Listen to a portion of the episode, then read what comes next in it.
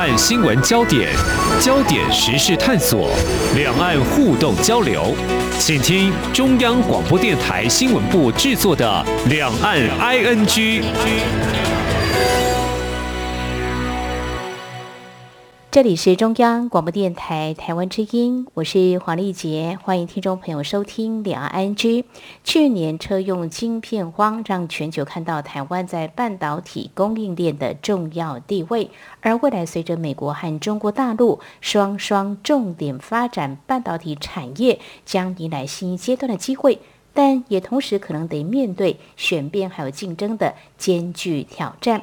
我们看到美国总统拜登在二月，他下令针对美国四大材料，包括半导体、电池技术、药物还有稀土等关键矿物的供应链进行。调查检讨，那么相关的报告在日前出炉了。那么提出哪些重要内容？有关未来的产业政策有哪些建议方向？我们在今天特别邀请《财讯双周刊》撰述委员林宗辉来观察探讨。非常欢迎撰述委员，您好。主持人好，各位听众大家好。好，我们关注有关半导体产业这个区块哦。我们知道。美国占全球百分之五十五的半导体产能，但是他们部分的供应链却仰赖包括台湾等等亚洲国家。由于拜登总统他意识到这样的风险，所以呢，啊，他就在二月份的时候，希望各单位能够提出相关的报告。当然当中，呃，也都会提到因应中国的挑战。而现在我们看到这份报告已经出炉，提出美国将要重建半导体的。制造能力，那么指出将会投入资金在制造研发的能力这个部分的话，当然对我们台湾半导体来说，我们发展了三四十年，我们是可能会有些压力，但是可能也会激发我们的潜力。但是我们务实来讲，呃，是不是也要务实来面对？可能我们台湾会面临呃美国的。强劲的一个对手，慢慢会形成对我在半导体产业的某些威胁呢？专属委员。呃，是，其实要这么看哦，美国之所以要重组整个半导体供应链，它其实担心的还是因为台湾在整个半导体产业供应链里面占的地位太重要，再加上台湾有它的地缘政治问题。嗯哼。是，如果台湾的安全受到威胁，那么对于美国的供应链安全，它其实也会受到威胁。而且他在报告里面其实有强调一点，嗯就是不不只是在一般商用的半导体，它在军用半导体的需求也是很高。然后这个可能也是他之所以想要把半导体制造搬回美国的一个重要原因之一。嗯哼，也就是说，他们要为了最坏状况去预做准备。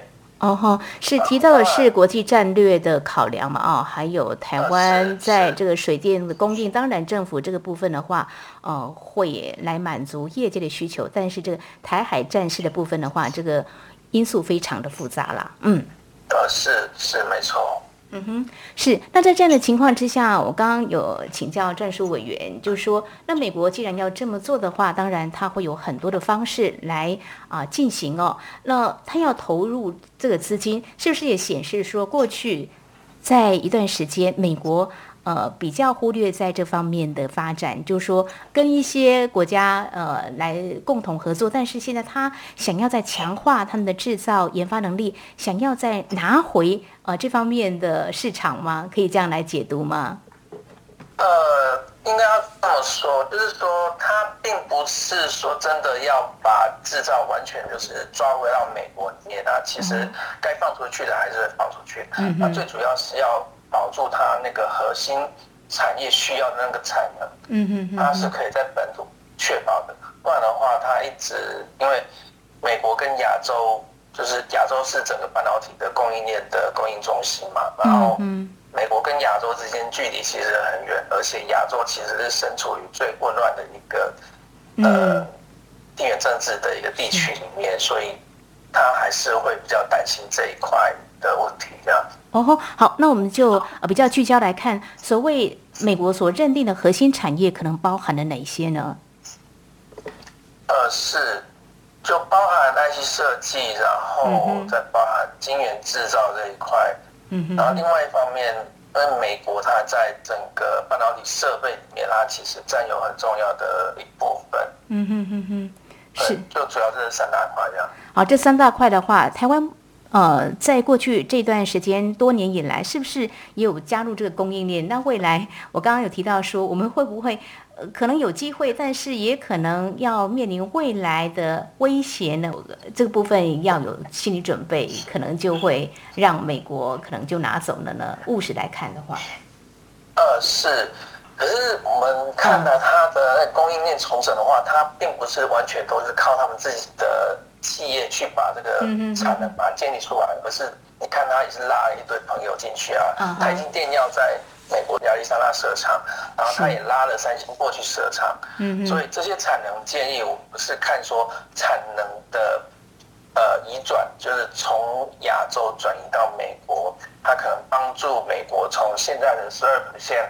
到二零二七年要升到二十四 percent，嗯哼，啊这一部分的话，靠他自己是不够的，所以他拉了台积电，也拉了三星要一起要去帮助他把这个产能建立起来。嗯嗯嗯，这样的做法呢，如果观察拜登总统上任之后，在国际外交也是呃拉一些盟友来强化他们自己，比如说呃对应中国大陆的一个策略，好像很相近哦。呃，那么这样的做法。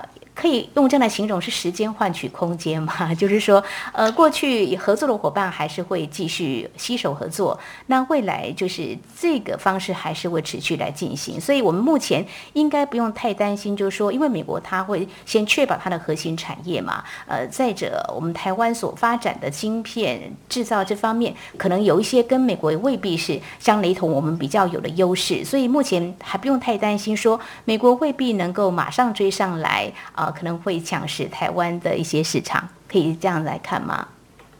呃，是因为从今年的十二 percent 到二零二七年的二十四 percent，它其实是一个蛮长的过程，要需要花六年的时间去建立这个产能的转移嘛。嗯哼。可是其他时间，其实全世界各地它也在同步的一些产能的扩张，也是持续在进行啊。嗯哼。比如说像。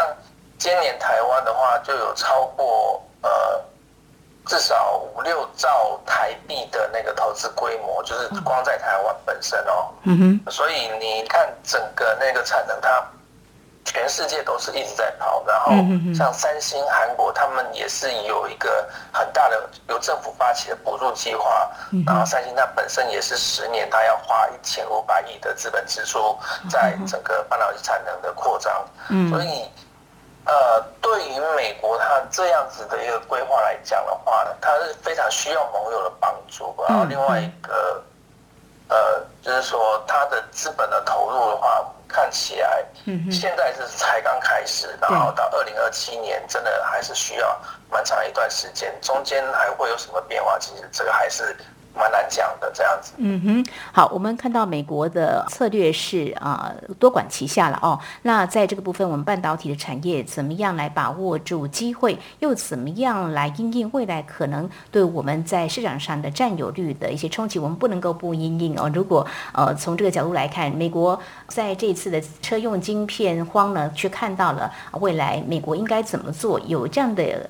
意识风险，那台湾当然也要有，当然我们的产业界应该也是有看到未来可能的机会跟挑战的哦。好，那么接下来我们就来看，嗯，其实我们呃有关注到这份报告，坦诚美国无法靠自己来解决供应链的脆弱性。刚才我们也触及到了哦，那么会跟盟友跟伙伴合作，确保关键产品供应无虑哦。那提到我们台湾，呃，从刚才的解析来看，专属委员，呃，你是不是进一步来跟我们呃说明一下，跟你的观察，就是说台湾应该就是主要伙伴合作对象吧？我想从这几年美国对于中国华为的抵制动作，呃，封杀动作，是不是可以看得出来？呃，是没错。其实像台积电，它在过去它就已经开始配合。美国在整个供应链的一个控制的方向，嗯，就是说，像您刚刚所提到，我们在看到美国制裁华为的时候，第一时间，我们很多人其实是认为说，台积电可能会因此而受伤嘛，嗯哼，就是它少了华为这一块，毕竟华为在去年它还是呃台积电最大的客户之一。嗯哼。然后少了这一块的话，它可能在营收或者是在股价方面可能会都受到影响。但实际上刚好相反。嗯。就是一年多以来，我们看到台积电它的营收大增，股价也大涨，然后它的市值更攀上就是全球的第十一名，超越了三星跟英特尔。嗯哼。然后最近其实美国送台湾疫苗，其实。部分原因也是，也是要确保说台湾作为关键供应链的角色，不会就是受到呃一些疫情的不影响这样子。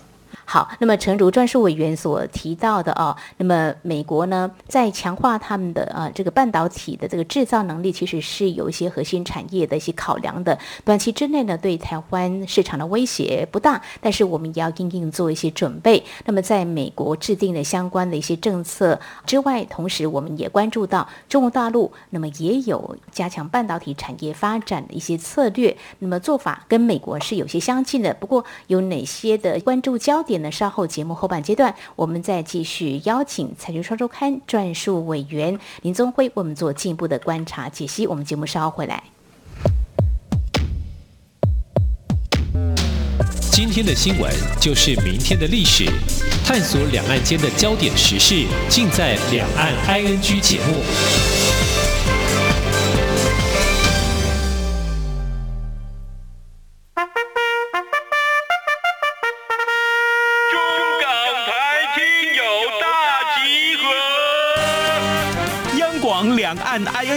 和港式大排档节目联手大放送，此刻正在进行听友空中来点名活动，即日起到七月三日止，只要张开耳朵，动动手指，就有机会轻松拿大奖。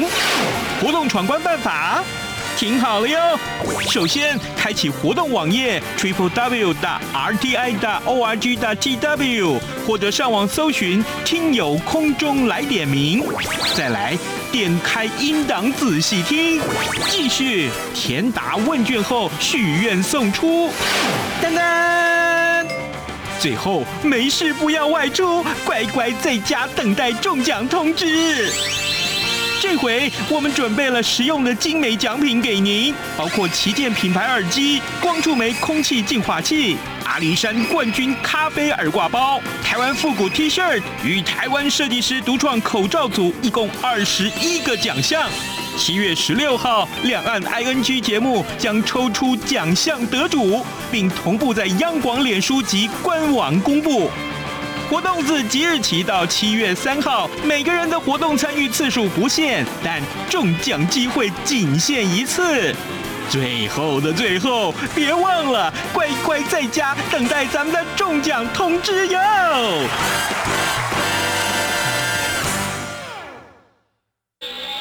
这里是中央广播电台台湾之音。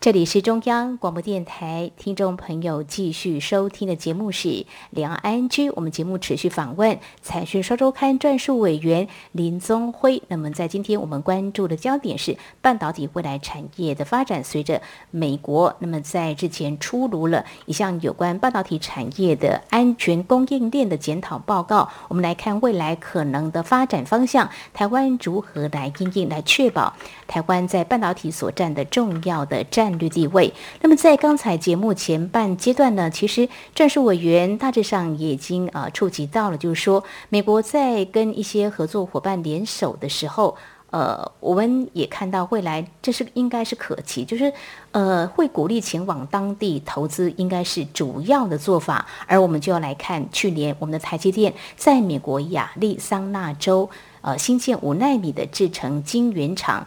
呃，如果从这个时间点来看，算是先持得点吧。其实，呃，你要说他先持得点嘛，也是好像也没有说到那么早，因为三星它在随后 宣布要新建的那个，嗯，同样是在亚利桑那新建的晶圆厂，也是跟台积电大概会在相同的时候落成跟呃量产。嗯哼。是，然后再加上就是他们英特尔他自己的产能的扩张，大概也是会落在二零二四年量产，所以在整个产能调配或者是说当地的初步，就是第一个阶段的产能的新建和扩张，其实大部分都是在二零二四年左右会有一个比较呃呃初步的结果。嗯嗯嗯，是，所以台积电的话，在呃美国供应链重整这一波，呃是赶上第一波了，但你要说它比。但是，如果英特尔更早的话，可能也没有说早到哪里去这样子。好，那可能以我们台湾角度来看，事实上呢，其实还是有蛮多竞争对手或者是合作对手吗？这里有两个问题想请教战术委员，就说，那我们台积电过去美国投资啊，那相关的一些合作的，是不是中下游的合作厂商？你觉得会不会有这种呃供应链一起过去的这个趋势呢？怎么样来看？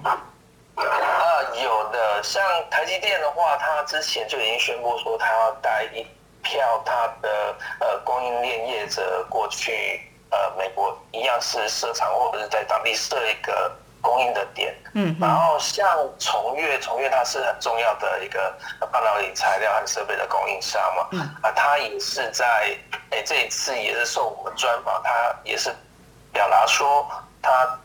呃，在第一时间，它也会随着台积电过去建立一个当地的仓储。呃，你要建立仓储的主要原因，还是因为当地市场的那个成本，你人力成本、生产成本还是比较高，所以先建立仓储，啊，满足当地的那个需求之后，他才会考虑说之后怎么去发展。你还是要看说美国政府补贴的积极程度到什么地步，因为毕竟。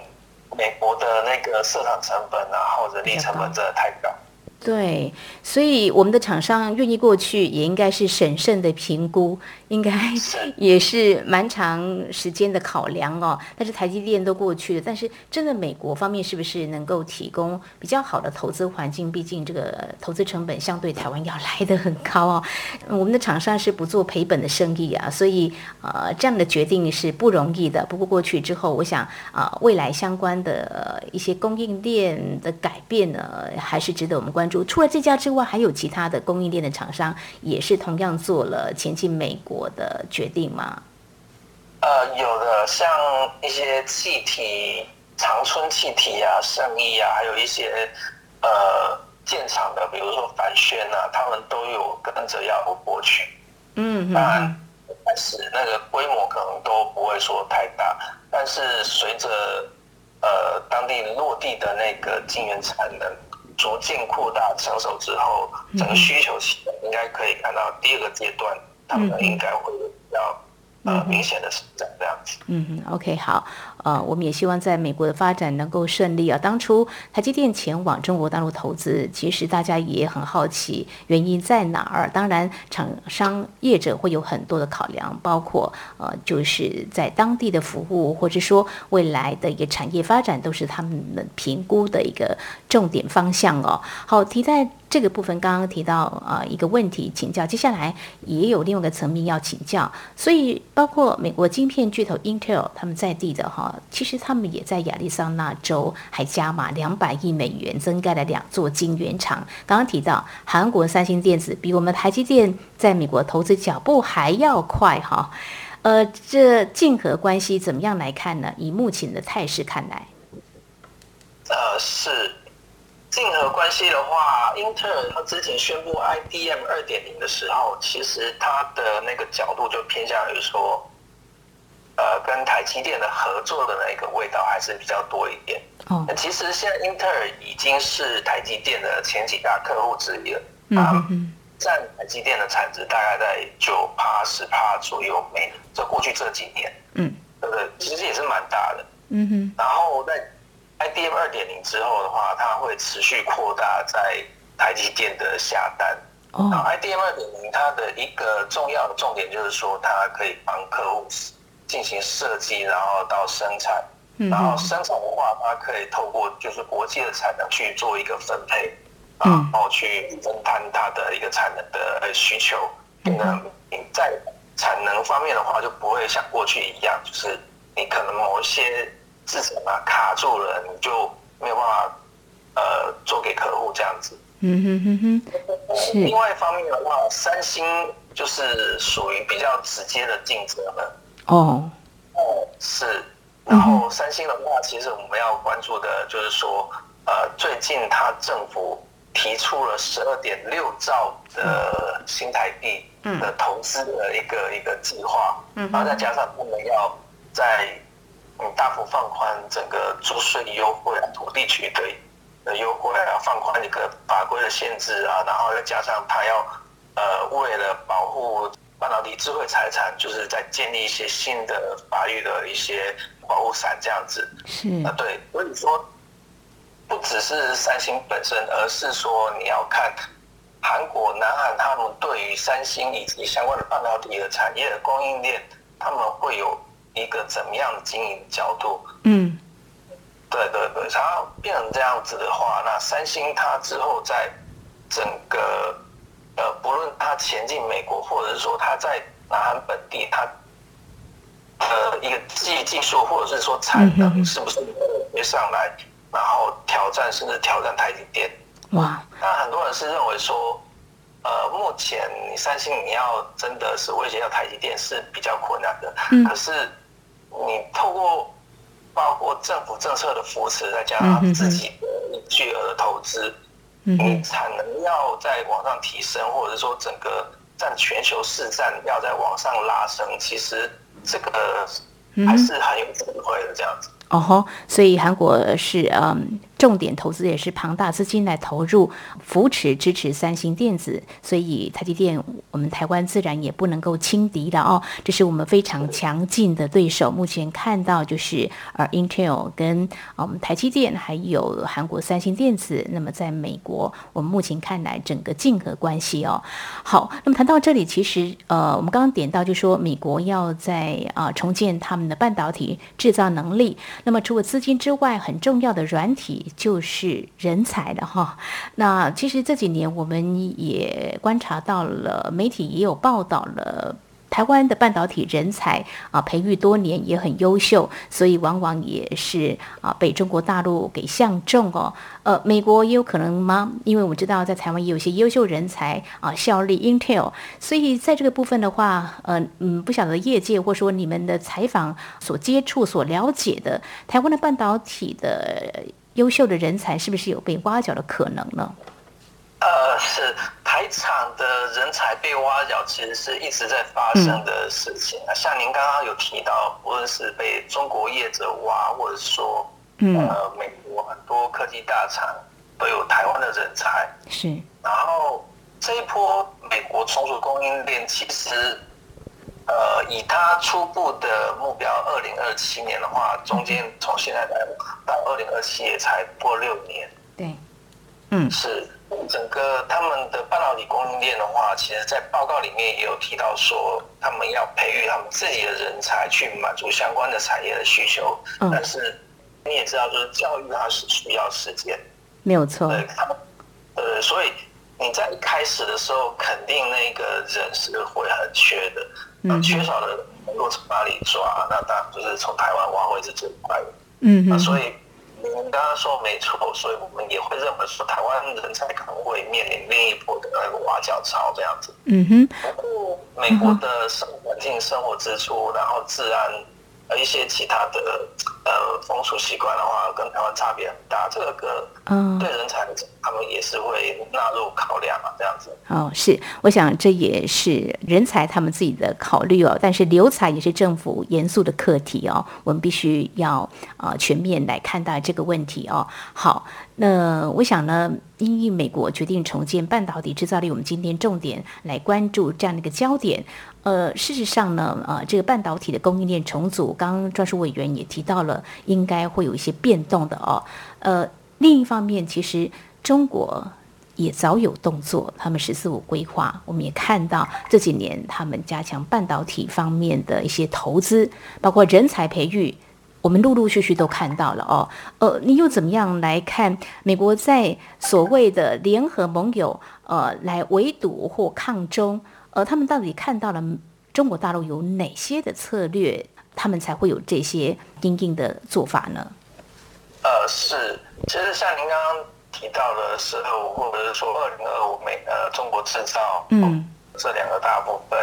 然后，其实中国它一直以来都是持续的有策略性的在扶持他们自己的产业，然后透过很多，比如说像呃技术换呃市场这样的方式，去跟包括美商或者是说台湾业者去拿他们的技术，嗯，然后在中国设厂或者是说合资生产一些特定的方案或产品。嗯这样子的方式去扶持他们自己的技术的累积以及生产的能力。嗯嗯是。那么最近这两年的话，我们又又可以看到说，中国它同时也是在呃花费大笔的资金，比如说建立大基金，千亿美元规模的大基金，去针对他们的半导体重机设备，然后制造。等能力去做一个更完善的规划，或者是相关的一些研发的投入。嗯哼，尤其是在设备方面的话，呃，我们可以看到说，中国因为它最近呃几年都遭到美国的一个贸易制裁，很多的关键的半导体设备他们是拿不到的，所以他们现在都想办法要自己做。然后这些呃设备厂商业者他们。你要做出一个产品，或者是发展一个技术的话，需要钱，需要时间。那中国可以把把钱弄到位。哦哦哦，是是，嗯，这样子的一个趋势，我们可以看到说，美国也怕中国透过这样子的方式，真的让他们弯道超车的话，其实对整个国际产业的秩序，过去是由美国主导，然后如果。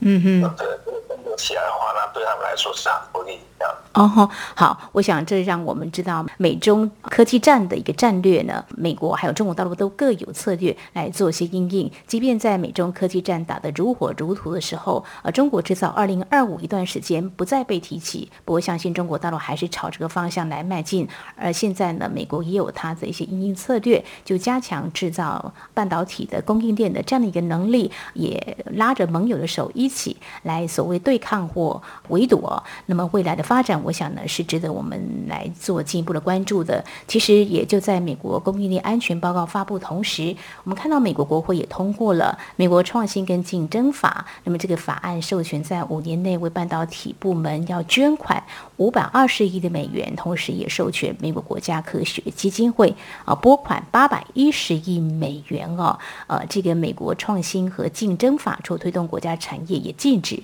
中国科技人员参与美国计划，所以呢，拜登总统上任之后呢，美中科技战可能还是持续会延续下去的，我们也会来持续关注。好，针对美国最近公布供应链安全报告指出，将重建半导体的制造能力。那么在采取投资还有拉盟友共同应对中国策略之下，供应链版图可能会面临重组。台湾。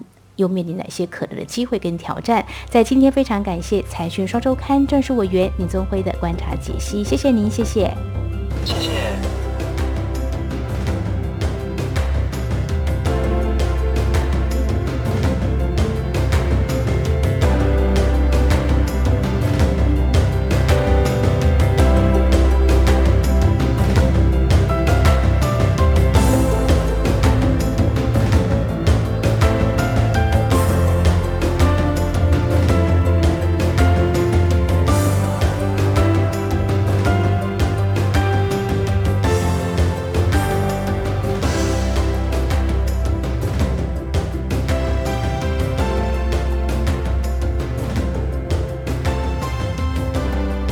上就是今天两岸安居节目，非常感谢听众朋友您的收听。如果听众朋友您对节目有任何宝贵意见，我们管道非常多，您可以来信传统信件，请您寄到台湾台北市北安路五十五号，写到两岸安居节目收就可以了，或者利用电子邮件信箱 i n g at r t i 点 o r g 点 t w。还有听众朋友，我们也非常欢迎您加入李安安居节目的粉丝团。你在脸书的搜寻栏位上打上李安安居来搜寻就可以了。祝福您，我们下次同时间空中再会。